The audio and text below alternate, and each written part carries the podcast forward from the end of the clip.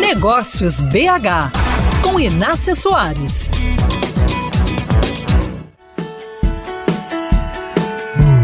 Em geral, presidentes e diretores de empresas estão ocupados com reuniões, viagens e relatórios. Dificilmente arrumam tempo para simplesmente estar perto da equipe e ver a turma trabalhar. Quando a empresa tem um RH estruturado, esse líder até pode receber relatórios individuais de desempenho de quem está na linha logo abaixo dele no organograma, mas sem tempo para aquela leitura atenciosa.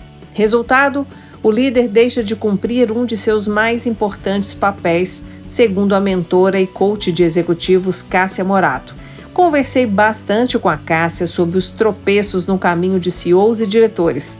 A busca pelo autoconhecimento está no topo da lista de tarefas que eles deixam de lado, assim como a gestão de equipes atenciosa e eficiente. Esse é o trabalho mais nobre de um líder, que é desenvolver os seus liderados. Eles não aceitam que isso é o trabalho deles. Desenvolver o outro é ajudar o outro a se descobrir. Ele tem que olhar para partes de si que ele faz um grande esforço para esconder. Qual que é o, medo? Eu vou ser visto nas minhas fragilidades e é preciso tratar isso com extremo respeito. E fragilidade, quando conhecida, ela deixa de ser adversária porque eu posso explorar a partir disso e criar algo que reforce um talento que já está presente. Os líderes mais influentes, que não se escondem, esses são os que ganham o afeto, a admiração da sua equipe.